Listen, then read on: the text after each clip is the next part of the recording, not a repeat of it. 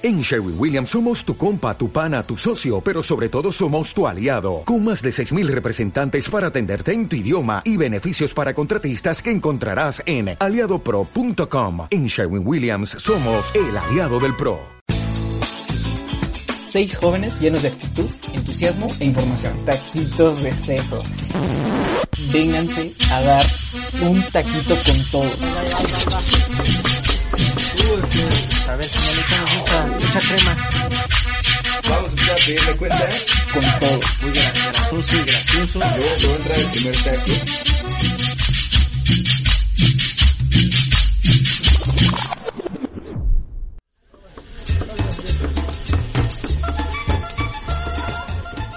¿Qué tal a todos? Bienvenidos a un nuevo capítulo de Taquitos de Sesos.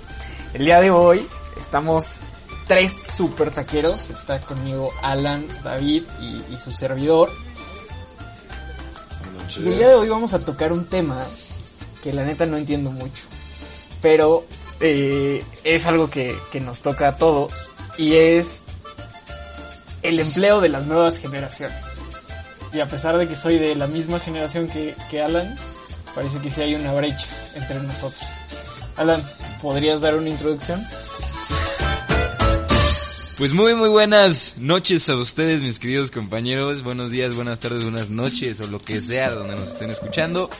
Y efectivamente, ¿no? El, el tema del día de hoy es, es algo, algo interesante, para mí es algo súper interesante porque es hablar de este nuevo empleo, por así decirlo, el, el nuevo empleo de, de la nueva generación, ¿no? O sea, a partir de, de los Zetas, un poquito de los millennials siento que estuvieron involucrados, pero es más para los Zetas los Zetas están viendo como oportunidad de empleo o como un trabajo ya directo y conciso el ser generadores de contenido. Loco, yo quiero hacer una pequeña pausa. No digas los Zetas, men. Yo soy de Veracruz, di generación Z mejor. Porque me, me dan escalofríos. Para, para todos nuestros escuchas que, que se vieron afectados. Gracias. Puedes continuar. La generación Z, así es, los centennials le vamos a decir. que no haya bronca. Así es, entonces, eh, los centennials curiosamente ya han encontrado una forma de conseguir retribución económica y, y hacer de este estilo de vida un empleo que consiste en meramente ser creadores de contenido en cualquier plataforma digital que haya hoy en día. Eso es lo único que hacen, ¿no? Y, y empiezan desde muy chavos, ¿no? O sea, tienes chavos de 15, 16 años, ya 17 años, incluso ya ganando serias cantidades de dinero. Lo que hace a gente como nosotros cuestionarnos para qué diablos estoy estudiando una carrera. no, güey, mínimo en mi caso, vaya. Si no, para mí ya es un poco tarde. Este, Te la, pero- te la pelaste, güey. Viejo, yo creo que es un tema increíble. Aprovecho para agradecerles su, su visita el día de hoy a la taquería. Muchas gracias por estar aquí.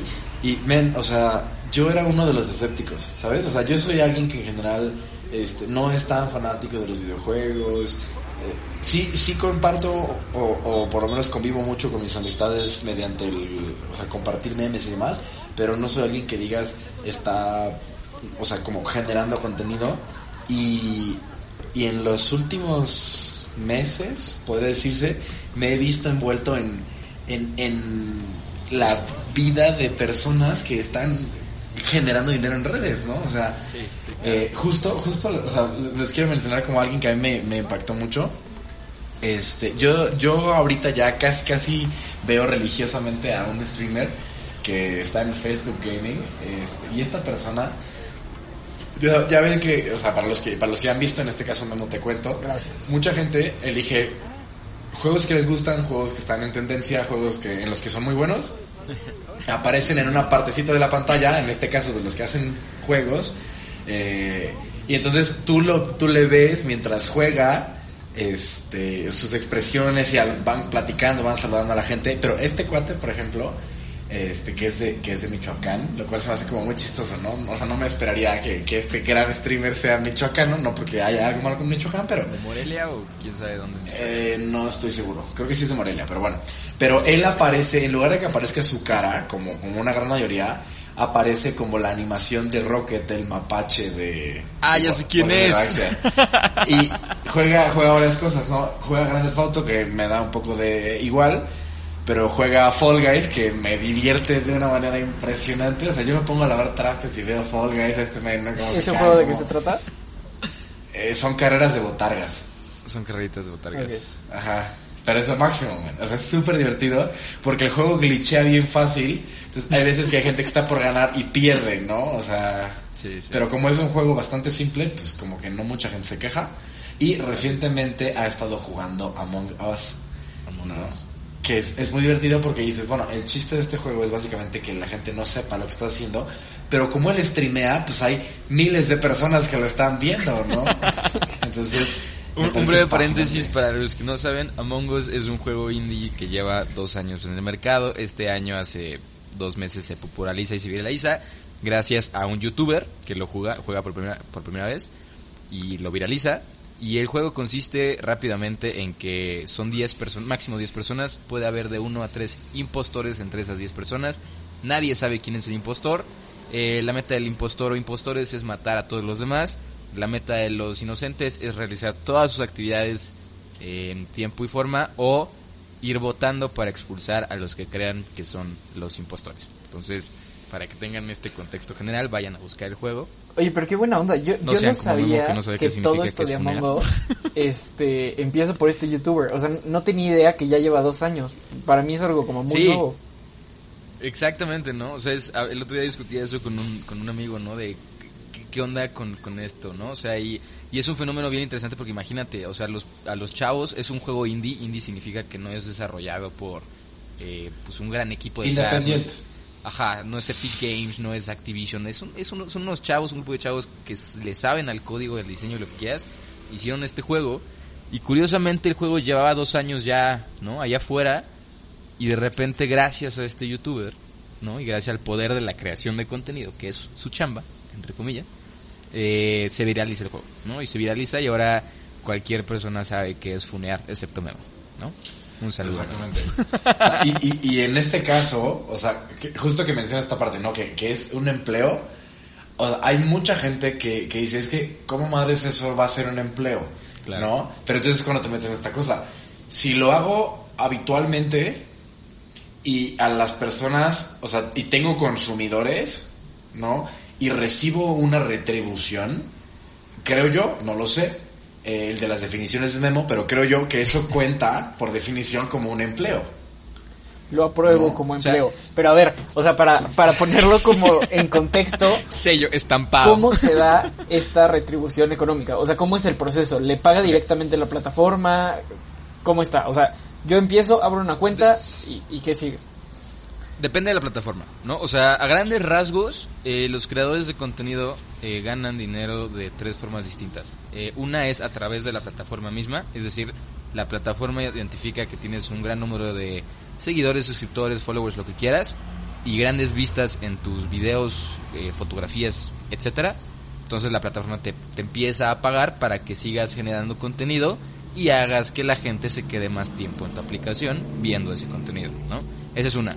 Eh, número dos es este a través de ¿cómo se llama? publicidad en el sentido de que promoción, o sea, marcas se acercan a estos creadores de contenido, les dicen, "Oye, usa mis dispositivos, usa mi marca, saca mi smoothie, saca el en este caso tengo un Jolly aquí, ¿no? En tu video, en tu podcast, lo que sea, y te pago, ¿no? Entonces promoción.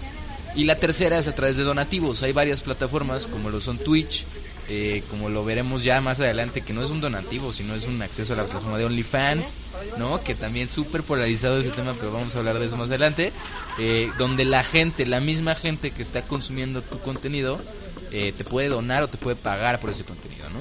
En el caso de Twitch y Facebook, voluntariamente la gente te puede donar si le gusta lo que haces para que sigas haciendo lo que haces porque te quieren seguir viendo. ¿no? O sea, y fíjate que Claro. y en este punto, en este punto algo bien interesante, porque el mapache el otro día estaba contando que había una señora que todos los días, o sea, que parecía que tenía activadas las notificaciones de este idiota está jugando, que todos los días se conectaba a escribirle a la señora de ¿por qué no estás estudiando? ¿Por qué no haces algo en tu vida? Sí, todos los días. Y el, y el, y el mal contaba, ¿no? Mientras estaba usando un mod para jugar con Homero Simpson matando a no sé quién, el güey estaba contando de que no, pues, a- pues para mí estaba increíble porque la señora estaba interactuando, la señora Claro. todos los días estaba tirándome hate, entonces, y, y es en ese momento en el que dices, o sea, ¿qué onda? Que ya incluso hay gente que puede detestarte, tal vez, y aún así te genera dinero. Claro, claro. Acuérdate que, que en, en- en la industria de la comunicación no hay mala publicidad, ¿no? No hay publicidad mala, ¿no? O sea, estos cuates lo único que necesitan es hacerse virales y si haces un meme o haces una crítica y la compartes, lo único que estás estás haciendo es darle viralidad. Mientras no te cancelen, recordemos el Mientras episodio. no te cancelen, ¿no? Eh, hablamos el episodio pasado de la cultura de la cancelación. Efectivamente, excelente punto, mi señor Whirlpool. Eh, mientras no te cancelen. No, porque o sea, a final de cuentas en el internet hay como ciertas reglas, ¿no? Hay una cierta moral cibernética en la cual tú puedes hacer muchas pendejadas, pero hay algunos límites, ¿no? O también depende cuál es el público al que sigas, ¿no? O sea, en esta forma, porque hay gente que puede considerar, o sea, yo que cada vez incursiono en páginas más extrañas de memes, así como muy dank y como muy escabrosas, y he encontrado contenidos que estoy seguro que, que el resto de los grupos en los que estoy dirían, "Uy, esto está horrible, ¿no? Porque eh, hay mucha gente que, que consume cosas muy extrañas, este... Pero, pero si encuentras el espacio, pues me gusta, me gusta tener muchas opiniones, ¿no? Para, para formarme un criterio. Pero, pero me refiero, o sea, hay, hay mucho contenido que si sabes dónde colocarlo, o sea, se logra, ¿no? Claro. y, y por lo mismo yo he visto gente, o sea, gente que hace reviews de canales de cocina, gente que juega algún videojuego, y de videojuegos he visto el, el Among Us, el Fall Guys, que es el de las botargas, Grande Foro, que es un juego que lleva años existiendo, ¿no? Este, pero también he visto, eh, eh, uno de, de los últimos dos que he visto y que se me ha hecho increíble, a ver, Memo, tú que no estás metido en este tema, me interesaría saber qué opinas. He visto uno que juega eh, Guitar Hero, pero mete cualquier canción, o sea, mete grupo marrano, mete cumbias, mete lo que la gente le pida, el vato, el vato lo, lo toca, ¿no? O sea, y luego el men toca disfrazado, y, y, por ejemplo, el otro día, este tipo es del Estado de México, y de repente, o sea, y lo sé, porque mientras él estaba así jugando, dice, ah, por cierto, si alguien de los que me está viendo eh, va a ir mañana a este, Gilotepec, por favor mándeme DM, ¿no? Y es como, o sea, ¿qué onda que ya incluso estás conectando, ¿no? O sea, te estás saliendo de tu pantalla. Y el último de mis grandes favoritos, no me acuerdo cómo se llama, pero este tipo juega American Truck Simulator. O sea, el güey va manejando y tiene unos mods para, jugar, para manejar en México. Entonces, la primera vez que lo vi, estaba manejando un autobús de pasajeros de Primera Plus por Macuspana, la tierra de nuestro viejito santo. ¿No? Y dices, güey, ¿qué específico es esto? Y sin embargo es tan satisfactorio que estoy así, güey, así de depositarle. Eso sí lo he ¿Qué visto. O sea, eso, me ha tocado de que estoy scrolleando y veo a este bro manejando camiones, pero sí me sacó un buen de onda porque está en su cuadrito y yo, o sea, ¿qué estoy viendo? estoy viendo un bro manejando un camión. Está increíble, bro. O sea, Hay un- yo no sé cómo, pero está increíble. Hay un chiste boomer que se hizo muy viral en su momento. Cuando recién empezaban los gameplays, ¿no? O sea, a la, a la acción eh, coloquial de ver a alguien más jugar un videojuego, tú, tú ver el video de alguien más jugando un videojuego, eh, se le dominaba gameplays, ¿no? En, la en las épocas de YouTube, en las épocas de oro de YouTube, ¿no? Y hay un meme muy boomer eh, que se hizo muy popular donde el papá le preguntaba al hijo así como de ¿por qué estás viendo a alguien jugar el videojuego cuando tú puedes jugarlo? Y se volteaba el hijo ¿por qué ves a alguien jugar fútbol cuando tú podrías jugarlo? ¿no? Entonces Ah, no es esta parte, claro, es esta parte donde eh, es entre comillas lo mismo. O sea, yo sí me atrevo a decir que es muy muy lo mismo. O sea, es cómo es que la gente se puede sentar durante dos horas a ver un partido de fútbol en una pantalla y nada más ver a la gente eh, el partido. No es ataque hacia los que les gusta el fútbol. Yo me emociono con algunos partidos, yo le voy a la franja, ¿no? Camote por siempre. Y este... Pero, pero sí son fáciles en criticar algo que no entienden. Bueno, pero es ¿no? que Entonces son siento fáciles en que en el fútbol pues necesitas vestirte, salirte a la calle, conseguir al equipo, o sea, es mucha más infraestructura que, güey, prender la pantalla y poner el juego y listo. O sea, Pues...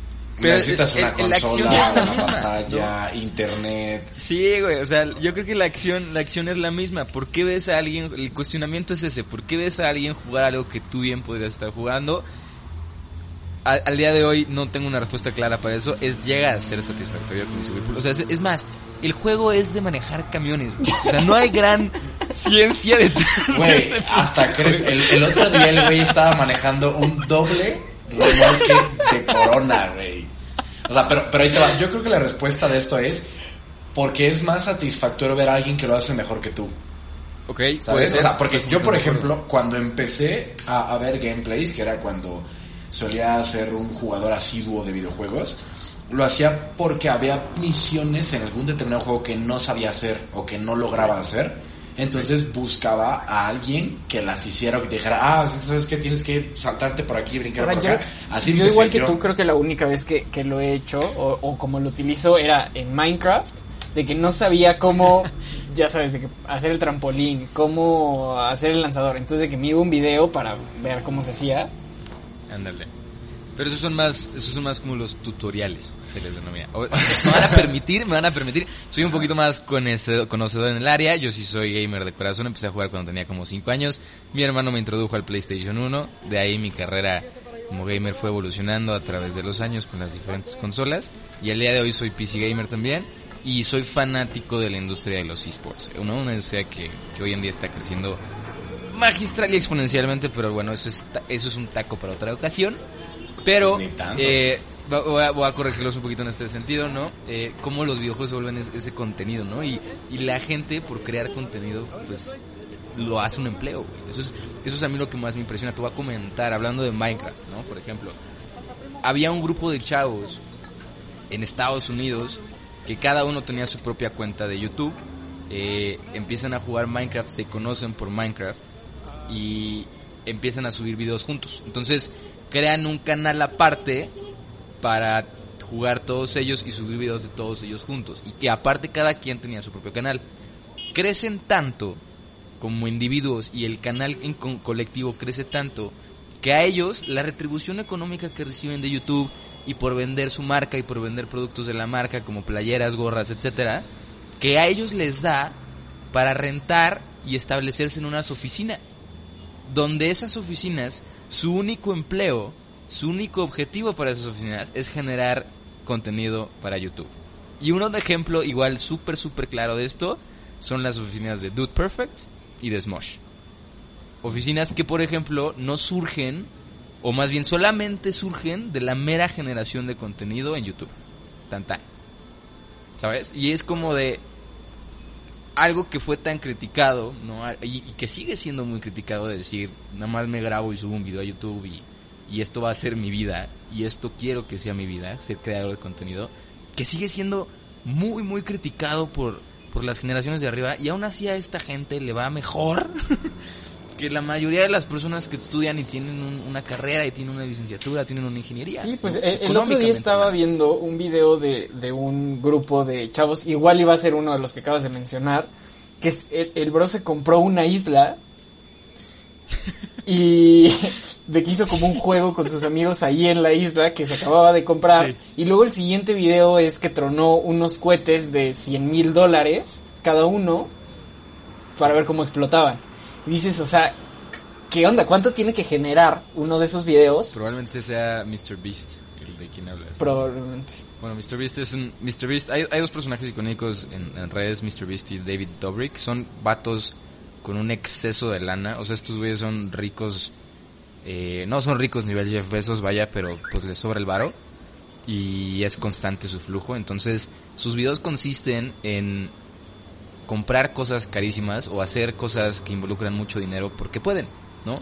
Sí, por o sea, que compraba de que Beast 100 mil repente- boletos de lotería, una cosa así, a ver cuánto recuperaba. Sí, sí. o- Sí, sí, sí. O sea, Mr. Beast de repente saca actividades en redes, les aconsejo que lo sigan si quieren, donde de repente dice, oigan, hoy estoy aburrido, ¿no? Voy a hacer una competencia en, en Among Us, eh, métense a jugar a un server y quien gane se lleva 100 mil dólares.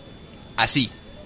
Así, este vato es así, ¿no? Entonces, es muy conocido porque regresa mucho de la lana que hace a la comunidad. De repente ha regalado Teslas, ha regalado casas, ha regalado viajes, ha regalado dinero en efectivo. Este vato es, ¿no?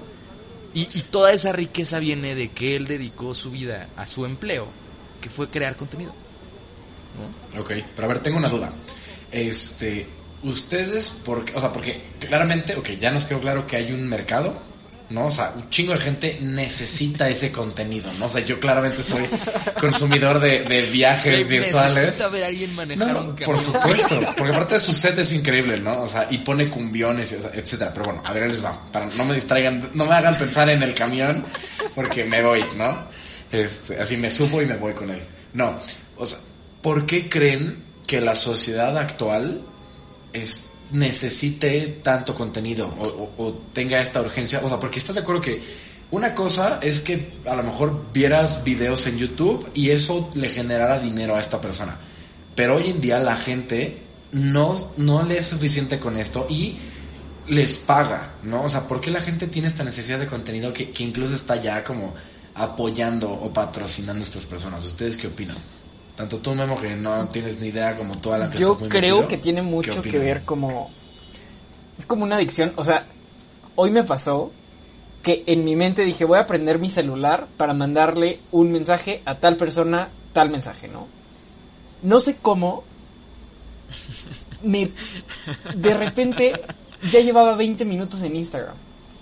Y, y yo, o sea, ¿en qué momento entré, llegué a esos 20 minutos? Y esto fue porque le había puesto un límite a la aplicación. Y a los 20 minutos me, me salió de que, pues ya, o sea, ya te pasaste. Salte, bro. Pero yo iba con una meta muy clara y no sé en qué momento mi dedo me llevó a Instagram.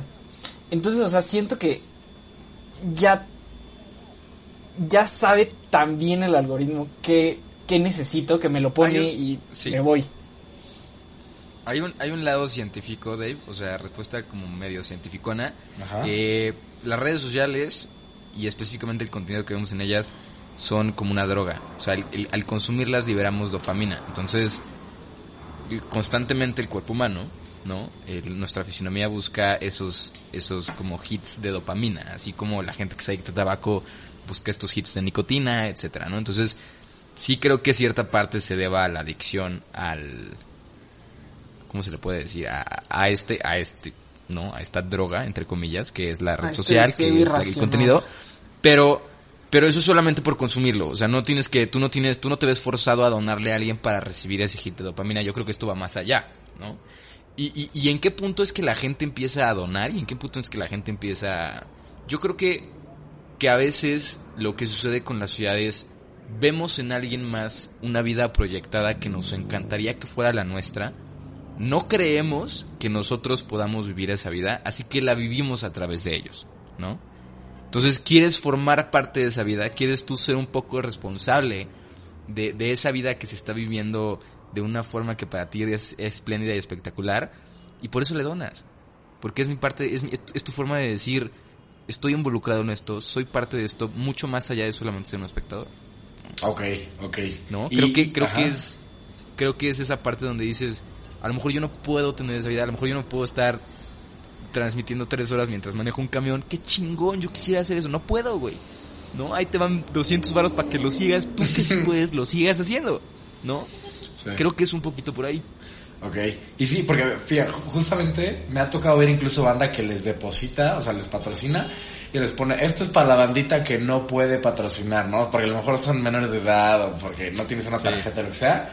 O sea, ya incluso hay como una solidaridad, ¿no? Dentro del sí, grupo. claro.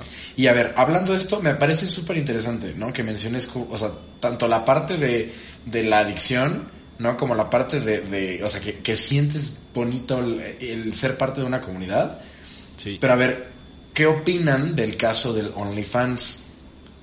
Ahí para, Uh, para ponernos en contexto. contexto, contexto. Ah, A ver, el chico de las definiciones. Vayan a checar el OnlyFans de Memo, digo qué. Yo no tengo ni idea de qué Es cierto, no es cierto, es No, broma, ya. es broma. te. Memo con las definiciones, ilústranos. ¿Qué es eh, la plataforma de OnlyFans? Em, según Wikipedia, OnlyFans La es un servicio confiable. de suscripción de contenido londinense. Su modelo de negocio consiste en que los creadores de contenido pueden ganar dinero de los usuarios que se suscriben en su perfil. Eh, es de la industria de entretenimiento para adultos. Ah, caray. Sí. Ok. Ah, ¿no sabías que, que era no, OnlyFans? neta no sabía. ¡Wow! Sí, yo también creí que tienes cara de ser consumidor asiduo. La reacción genuina de Memo al enterarse de que es OnlyFans. Ok. Memo, bienvenido, ¿no? Ahí está. Vida Viene al siglo XXI, vaya al 2020, donde existe una plataforma en la cual tú tienes un perfil privado y tú subes contenido para adultos, es decir, mayores de edad, tu propio contenido, es decir, tu cuerpo, tú, tú te estás grabando, tú estás haciendo lo que sea que estés haciendo. Y para que la gente pueda acceder a ese contenido, tiene que pagar una mensualidad. Mensualidad que tú mismo estableces, ¿no? Entonces, lo voy a poner en palabras mucho más sencillas para la gente que nos escucha. Tú subes tu pack a la plataforma. Si la gente quiere ver tu pack, la gente tiene que pagar una mensualidad para ver tu pack. Tan tan. Eso es OnlyFans, ¿no? Eh, eh, eh, reducido y simplificado al O sea, y no es por video o, o no es por, por fotos, sino es una mensualidad para estar recibiendo. Tú tú decides Haz cuenta que el, perfil ahí está, todas las fotografías y videos que haya grabado esa persona ahí están. Si tú quieres acceder a ese perfil, pagas la mensualidad, ¿no? Y no pagas exactamente como tú lo dices, no pagas por la foto, no pagas por el video, pagas por acceder al perfil, ¿no? Y se ha vuelto un chiste en nuestra generación eh, que, que las chicas empiezan a, a decir que van a abrir su OnlyFans. Muchos de ellas ya han pasado más allá de que sea solo el chiste. Lo impresionante de esto es que mucha gente ha compartido sus resultados de ganancias y en una semana hay gente que en una semana ha ganado 500 dólares. ¿No? Por poquito. O sea, es de lo normal, ¿no? Entonces, es este punto donde muchas chicas están viendo estas publicaciones de los resultados de crearse un OnlyFans y dicen, ¿qué estoy haciendo estudiando? O sea, en el sentido económico, ¿no? O sea, En un sentido, y hay gente que también dice, ¿sabes qué? Con esto me puedo pagar la universidad. sí, también, claro, también. Sí, o sea, ah, es que les pregunto justamente porque una, estás generando contenido, ¿no? Entonces entra dentro del tema. Y la otra Sí, parte, sí, sí, sí, eh, estás, eh, lo que creo yo es que está, está, se está rompiendo un paradigma, ¿no? En el sentido de que, o sea, bueno, por lo menos en México, no, no sé en algunos otros lugares que nos escuchen, pero no sé si ustedes igual se acuerdan que ha habido como, como estas crisis, ¿no? De, de gente que confió en otra persona, le compartió contenido íntimo y se viralizó. De ahí vienen esta, por ejemplo, me parece que es la, ¿cuál fue la ley? ¿Fue la ley Olimpia? Olimpia. Ajá.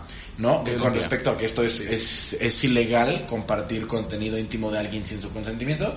Entonces, y de repente aparece esta plataforma en donde la gente dice, ok, ¿sabes qué? Este, pues lo quieres ver, págamelo. ¿no? Literal, literal. Y, y, y Eh, en mi opinión creo que control. No, hubo mucho backlash, Ajá. hubo mucha resistencia de muchos grupos y este backlash sucedía porque decían, ¿cuál es la diferencia entre esto y rolar tu pack? Eh, yo creo que para toda esa gente que se cuestiona eso, la diferencia es muy clara, el consentimiento, ¿no? Se basa en eso, ¿no? Eh, La persona da su consentimiento al, al público, a la audiencia, de decir, yo subo mi contenido, quieres verlo, paga. Sí, ¿Tienes claro. mi consentimiento? Y en la retribución, consentimiento y retribución, ¿no? Exactamente. ¿no? Y me parece increíble, o sea, lo, lo he platicado en- con, con varias personas, este, y sobre todo creo que llegó en un momento muy especial como la cuarentena, sí, ¿no? sí, claro, Donde sí. la gente, la gente está aislada y dice, ¿sabes qué, bro? O sea, creo que aquí ya me hace un poquito más de sentido con esta parte de pertenencia, ¿no? O sea, porque aparte estás hablando de exclusividad, ¿no? O sea, yo, yo puedo ver a lo mejor a esta TikToker o a esta actriz o quien tú quieras, que a lo mejor suele publicar fotos en bikini y demás, pero sé que este contenido va a ser exclusivo, ¿no? y de esa plataforma, ¿no? Exactamente. También. Eh, es más, un, un escándalo que hubo ahí con OnlyFans, para los que no saben, Bella Thorne, la actora Bella Thorne, Actriz. crea su OnlyFans, eh, anuncia en su Twitter que va a subir contenido a su OnlyFans, gana, creo que fue, no me acuerdo una cantidad, fue, fue una cantidad estúpida de dinero, investiguenla, o sea, de, de dólares, millón, según yo. que gana en, en una semana y al final no sube nada. ¿Por qué? Porque toda la gente se suscribió, se suscribió esperando que subiera el contenido y al final Bella Thorne no subió ese contenido. Creo que subió una foto igual en bikini, pero pues parece Ah, o sea, es porque, porque pagas, no importa qué es lo que vaya. No, pagas para entrar a ver qué hay. pagas para entrar. Lo que cover, haya, cover de lo que haya ya es de- decisión de la persona, ¿no? Pero tú pagas para entrar, para poder ver el perfil, ¿no? Entonces toda la gente se suscribe, eh, gana un millón de dólares, me parece, en, en una semana y al final, ¿qué creen?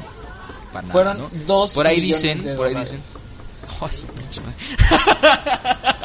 bueno, por ahí dicen que lo hizo como un experimento social para una película, serie o algo así que estaba grabando. La verdad es que no han confirmado nada, pero se me hace interesante el fenómeno, ¿no? Súper Eh, interesante. gracias a eso, OnlyFans tuvo que reformar la aplicación y hacer toda una normativa nueva porque pues obviamente los usuarios estaban muy eh, decepcionados y enojados, ¿no? Claro. Pero bueno, eh, eso es, eso es, ¿no? O sea, es que, por ejemplo, en, la punto- industria de- del contenido para adultos tiene mucho sentido el, el pagar por ver, el pagar por buscar contenido más exclusivo, más nuevo. Pero eh, en el caso de videojuegos, en el caso de personas haciendo videos, o sea, ¿cuál es la cantidad de recursos que ya hay en Internet como para querer más de algo que, que no es algo como, como la industria de, de los adultos, ¿no? no te- no te O sea. Que es mucho más fácil encontrar mil videos en, en YouTube, en, en una plataforma sobre un, un juego, sobre GTA, sobre Among Us, eh, a diferencia de buscar contenido para adultos solo de una persona en específico, porque tal vez, o sea, quieres de esa persona, ¿no? O sea, entonces Claro. veo por qué en la industria de los adultos, pero no veo el por qué en la industria de, de los videojuegos. O sea, como ya, Y ya al extremo, ¿no? Déjate la industria de los videojuegos. O sea, yo creo que es. Y a eso iba, ¿no? O sea, aquí el contenido. El tema de esta industria del contenido es que es cualquier tipo de contenido. Cualquier tipo. Tú puedes jugar videojuegos, tú puedes hacer narrativas, tú puedes hacer mini clips, tú puedes hacer series, tú puedes simplemente poner la cámara y. Ah, El otro día hablaba con mi mamá, se viralizó un video en Facebook que era un live stream, era un video en vivo en Facebook de un güey que agarró un tamal, lo puso en una cama chiquita y puso en el video tamal durmiendo en vivo. ¿Sabes cuántas millones de visitas tuvo ese video? Aquí tienes una. Aquí tienes dos, ¿no? Y el punto es ese, o sea, el contenido no importa, no tiene que ser algo... Ya no hay una normativa para el contenido, que antes sí había, ya no tiene que haber esa línea de calidad para poder ser buen contenido y contenido visto. Porque eso ya lo decidimos nosotros. Y, y- y- y se ha hecho tan surreal con nuestra generación que puedes encontrar lo que quieras. Y también entra el conflicto de dejemos hacer también a gente estúpida famosa, pero pues, es parte de, hermano, ¿sabes? Claro. Es que, por No, ejemplo, cuando me llegó el de los camiones, ajá. o sea, cuando scrolleando me llegó el de los camiones, yo me sentí culpable porque dije, ¿qué contenido consumo para que me aparezca esto? O sea, dije, en algo le Uno estoy cagando, calidad, pero al parecer de no. calidad. no, pero mira, por ejemplo, yo te voy a decir que honestamente yo prefiero volver famoso a una quesadilla mimiendo que a Kim Kardashian, ¿sabes? Por mucho, ¿no? O a Paris Hilton. Entonces, o sea, aquí algo bien, bien curioso es justo lo que mencionas, ¿no? O sea, en el caso de la industria de los adultos, estás dejando a un lado a, a grandes intermediarios como pueden ser estas páginas que caen en muchísimos actos delictivos. Entonces, punto para ellos, ¿no? Y en el caso de los videojuegos y de DJ Cucaracha y cosas que te puedes encontrar DJ en internet. Cucaracha, ¿eh? güey, O sea, sí. ¿sabes? Este, ¿no hemos visto DJ Cucaracha? De casualidad. No, Es por favor. Básicamente no. una cucaracha que me imagino que está muerta, le armaron Está un muerta, set de DJ pobrecita.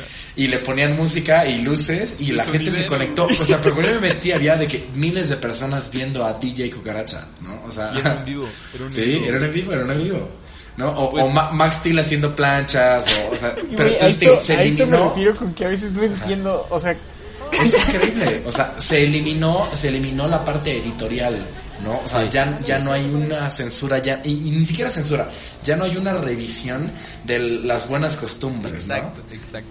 Y eso Vamos es a hacer una pausa comercial porque este tema todavía sigue, hermanos. Este tema todavía sigue, orden. Vamos a tomarnos un descansito para pedir la siguiente orden e ir al baño. Y ahorita los vemos de regreso aquí en la taquería.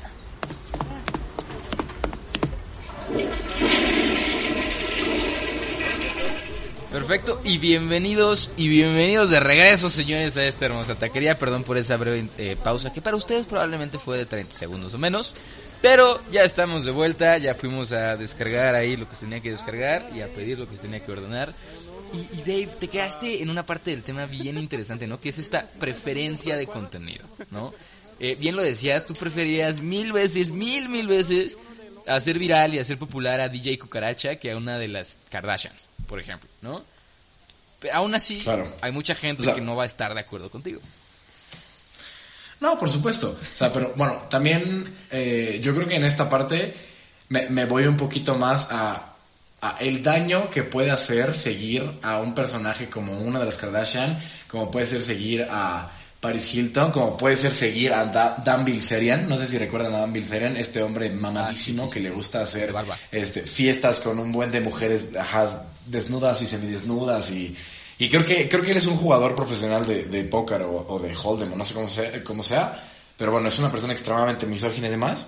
¿Y cuál es el peor daño que te puede pasar por seguir a DJ Cucaracha? Perder tu ¿no? tiempo. Por, por Yo, yo, o sea, Sí, no, pero- no, no. Pero es, tiempo es con exactamente lo mismo que con Kim No, Kardashian. no, no, no. Yo creo que va más allá. Y O sea, creo que es a lo que se refiere Dave, ¿no? Mencionabas ahorita que ya no existe esta edición, ya, ya no existe, ya no existe ese filtro. Sí. Ajá. Pero yo creo que ese filtro llega a ser muy importante. O sea, es como si tú publicas un libro, o sea, antes como que la marca o, o esta editorial te respaldaba de que tu contenido de cierta manera era bueno. Lo mismo hacía pues una televisión, lo mismo hacía una radio, o sea, el hecho de estar en esa marca de radio, pues es que tu contenido seguía cierta Pues es que- línea, ¿no? Pero aquí el hecho de que haya tanto de tantas personas y ya no existe un filtro, también, o sea, llegas al punto en el que no sabes Pues no, no. qué te va a aparecer en la pantalla y pueden ser cosas súper feas. Acuérdate que aquí el filtro, y lo platicábamos en la, en la sesión pasada, es la sociedad. O sea, ya la sociedad empieza a imponer sus propios filtros. Ya la sociedad empieza a decir qué se puede y qué no se puede, ¿no? Quieres ser un idiota en redes sociales, ser un idiota en redes sociales. Pero si haces algo que la sociedad no acepte, te van a cancelar. Y esa es la cultura de la cancelación que hablábamos eh, la vez pasada. Como creador de contenido ya tienes que tener cuidado, ¿no? Y, y, y aunque ya no hay un filtro y un reglamento y una normativa que te diga y que te estipule, porque bueno, algunas, eh, algunas este, redes sociales sí las tienen. De, por ejemplo, YouTube te dice, tú dices palabrotas y no te doy retribución económica, no monetizo tus videos si, si dices palabrotas. Eh, aunque ya existen algunas normativas establecidas, no hay tantas. Y eso es real, ¿no? No está ni legislado, vaya. Pero ese filtro que no existe ahorita está impuesto por la sociedad y es la sociedad misma la que va a decidir si cancelarte o no cancelarte o, o donarte o no donarte o hacerte viral o no hacerte viral, ¿no? Entonces estamos ahora sí que a merced y eso es lo padre de la generación de contenido un poquito, vaya, de la sociedad en sí. Y, y, es un espejo, a mí sí se me hace interesante porque es un espejo de la sociedad y no solamente de, un, de una parte de la sociedad, sino como bien lo mencionabas, bajo estas preferencias de contenido, cada quien consume cosas distintas. Y cada quien se refleja en cosas distintas. Va a haber gente que gaste horas viendo a DJ Cucaracha, va a haber gente que gaste horas viendo las Kardashians, va a haber gente que gaste horas viendo a streamers de videojuegos en Twitch, en, en Facebook, eh, ¿no? Eh, eh, todo esto, cada quien se refleja como quiere en este ámbito del contenido, ¿no? Y creo que algo que hace que esto sea tan polarizado y que hace que sea tan complicado llamarlo un empleo formal para las generaciones de arriba es el hecho de que esta gente básicamente no paga impuestos, ¿no? O sea, todo el dinero que está entrando para ellos a través de donativos, a través de las plataformas, a través de... no está reglamentado y normalizado a nivel Estado para que tengan que pagar impuestos. Entonces, de esa riqueza, a comparación de cualquier otra profesión, pues no están perdiendo absolutamente nada. ¿No? Y, y- creo que eso es lo que más enoja y conflictúa a las generaciones de arriba de decir, me tuve que partir el lomo para estudiar y luego para trabajar en algo que a lo mejor no me gustaba o que a lo mejor sí, si tuviste suerte, te gustó. Y después de, Y te quitaron Claro, la- y después de lana, todo ¿no? ese desgaste, parte de mi lana la tuve que pagar en impuestos. Y tú estás subiendo un video de un güey, de un tamal dormido en una cama, y estás haciendo dinero de eso, y de ese dinero no te están pidiendo nada. Claro, pero a ver, ahí estás de acuerdo que a mí me, me enojaría más, o en ese caso yo, que, que soy un trabajador formal que por desgracia paga impuestos. Y digo, y digo por desgracia, atentos aquí, porque dices, ok, ¿sabes qué? A lo mejor si viviera en algún país donde los impuestos sirven para algo, te la compro, ¿no? Y sí me enojaría que digas, oye, este güey tiene servicio de salud gratuito, tiene seguro de desempleo, pero, pero no lo paga, ¿no? Pero en el caso de México, yo sí te diría particularmente, Pues, güey, o sea, qué bueno que se estén pasando el sistema por donde quieren, porque de todos modos, los, o sea, los impuestos no están viendo reflejados. O sea, Ahora, es un caso, digo, y es yo un caso muy recalcando, ¿no? Es Ajá. el caso de México, güey. Sí, claro, pero digo, yo soy veracruzano y te puedo decir el caso de Duarte, como de todo ese dinero salió de los impuestos. No. Entonces, de que se lo lleve ese güey, a que se lo lleve el pendejo que grabó a DJ Cucaracha, que se lo lleve DJ Cucaracha, güey. Que le den un entierro chido, porque seguro ya se descompuso. Quiero ver qué pasó con DJ Cucaracha. Estaría interesante. Vamos a invitar a- a- al productor de DJ Si alguien nos puede poner en contacto con la persona responsable de DJ Cucaracha, sería un honor tenerlo en la taquería. Porque tenemos un serio problema y a lo mejor se lleva unas cuantas. No, no es cierto. Pero bueno, No, pero, pero piénsenlo así, la parte de los impuestos. Sí, ¿No? o sea, O sea, aunque en teoría, pues Ajá. esos impuestos ayudan a, a la sociedad. Y también, pues si, si te los saltas, incluso en México, eh, pues va a llegar un punto en el que se va a necesitar regular sí o sí. Que es lo que está pasando y por eso O sea, no hay duda de que se va a regular. El, el tema es que ahorita no está regulado y ahorita tienes gente ganando millones de dólares al año por subir blogs. Por grabarse. Claro. una- o sea, ¿sabes? Y eso, yo no digo que esté mal. Al revés, yo soy a favor, yo estoy en- completamente a favor de la, de la industria de la generación de contenido, ¿no? Ya lo veo con la industria.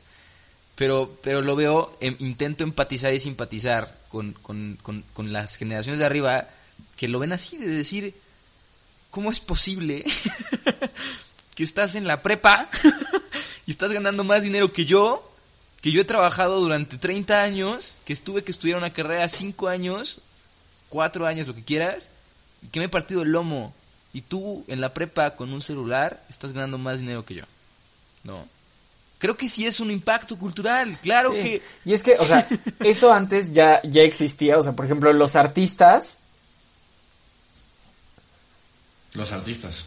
lo- los artistas que tenían una vida increíble, eh, pues nosotros pagábamos para que tuvieran esa vida increíble. Siento que ahora lo que se está haciendo es esa vida de artista, esa vida increíble, esa vida gloriosa, se está trayendo a, a la sociedad, lo cual está súper padre. Por ejemplo, yo, yo sigo un, un canal de un tipo que una o dos veces al mes hace un experimento así súper ingenieril, súper padre, donde mete mucho conocimiento.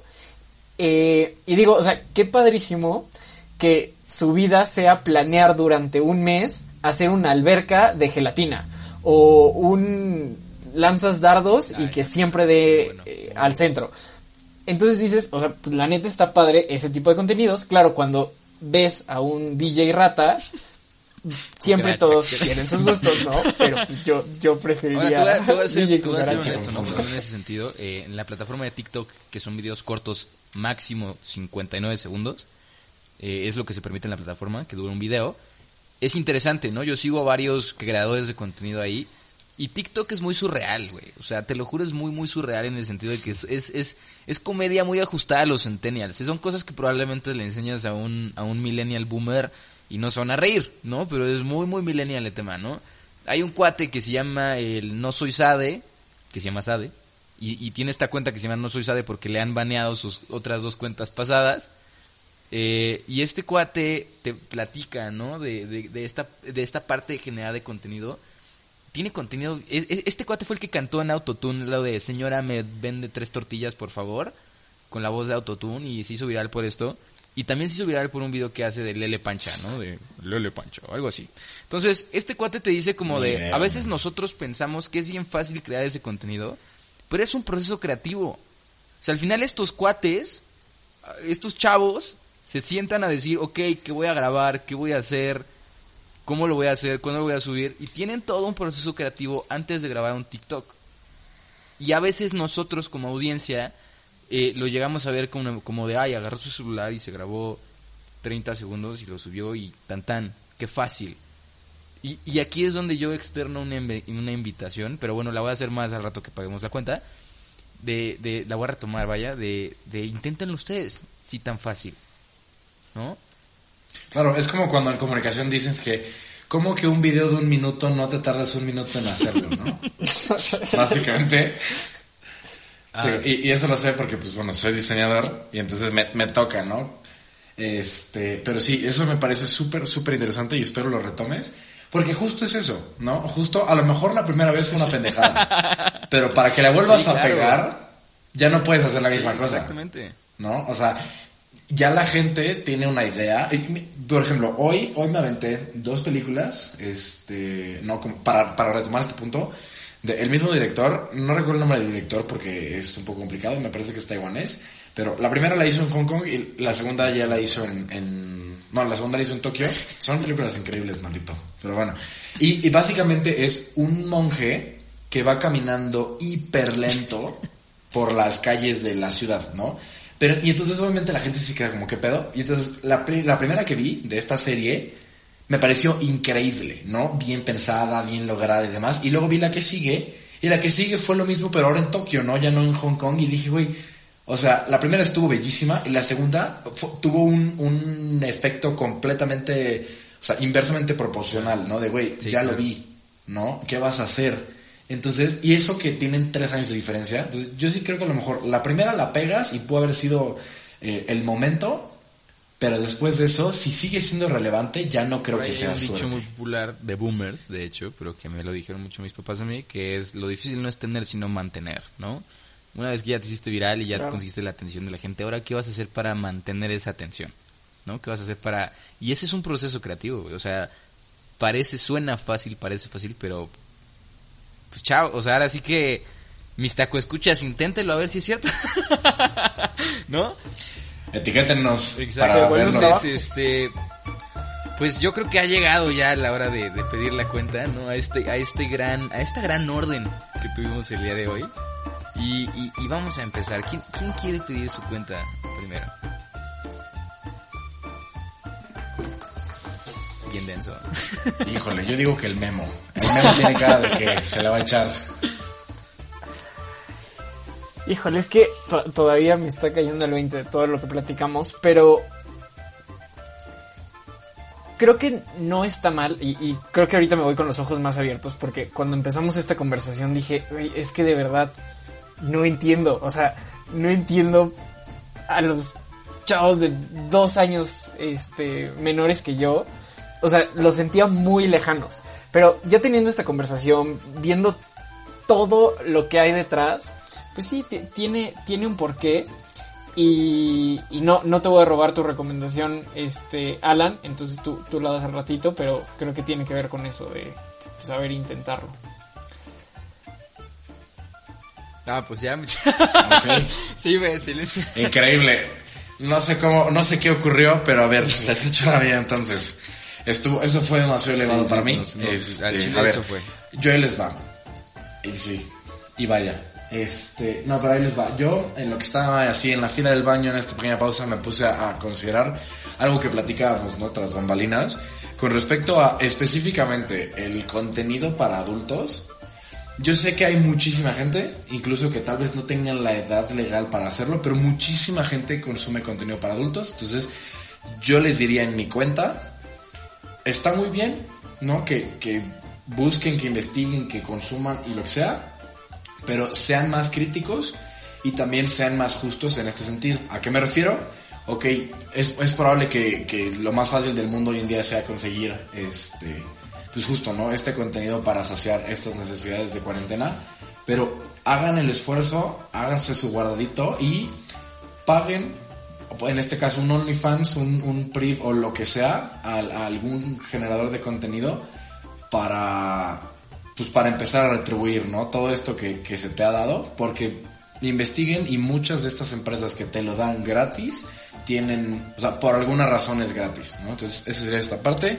Y la segunda, eh, creo que ahora que estamos metiéndonos a, a esto del contenido, y yo que uso el contenido de este tipo como, como un escapismo, les diría, sean más críticos, ¿no? Y traten de, ok, si vas a, si vas a contribuir a ser famoso a alguien, que sea alguien que comulgue con tus principios, ¿no? Obviamente no comulgo con los principios de DJ Cucaracha, pero les puedo decir que tengo, tengo otros, eh, otros creadores de contenido con los cuales sí comulgo y, y me siento mejor de saber que contribuyo a esto. Eso sería de mi parte. Muchísimas gracias, mi Dave. Eh, no te agradecí hace rato, muchas gracias, Memo, por tu, por tu cuenta, güey.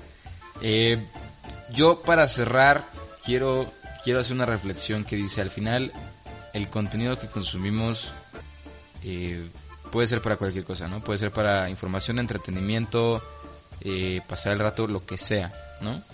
Y, y lo que te invito a hacer, a ti Taco Escucha, que nos estás escuchando en estos momentos, es eh, intenta reflexionar e identificar qué tipos de contenido eh, consumes, ¿no?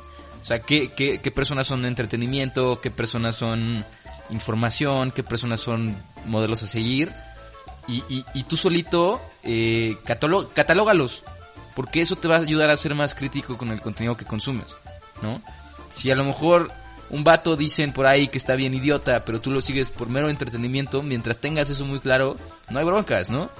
Y a los que tengas en ideal y en fuente de información confiable, pues sé crítico con eso, ¿no? Y investiga de dónde viene esa información. Entonces, de esta forma vamos a consumir cada vez mejor y más harto contenido para todos y creo que es algo que, que se tiene, que se intenta hacer, ¿no? Eh, ya como reflexión, pues vamos a... Yo los invito aquí a una reflexión para dos generaciones. La, de arriba que todavía no entiende este tema.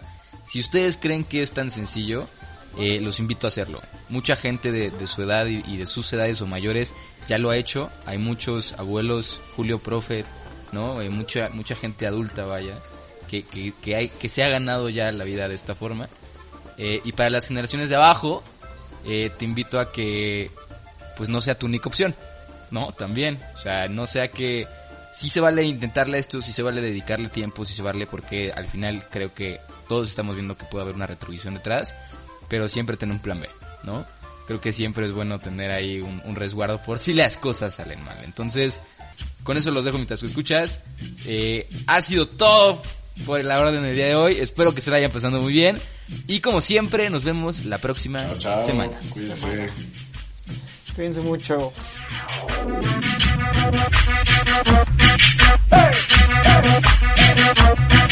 Hey!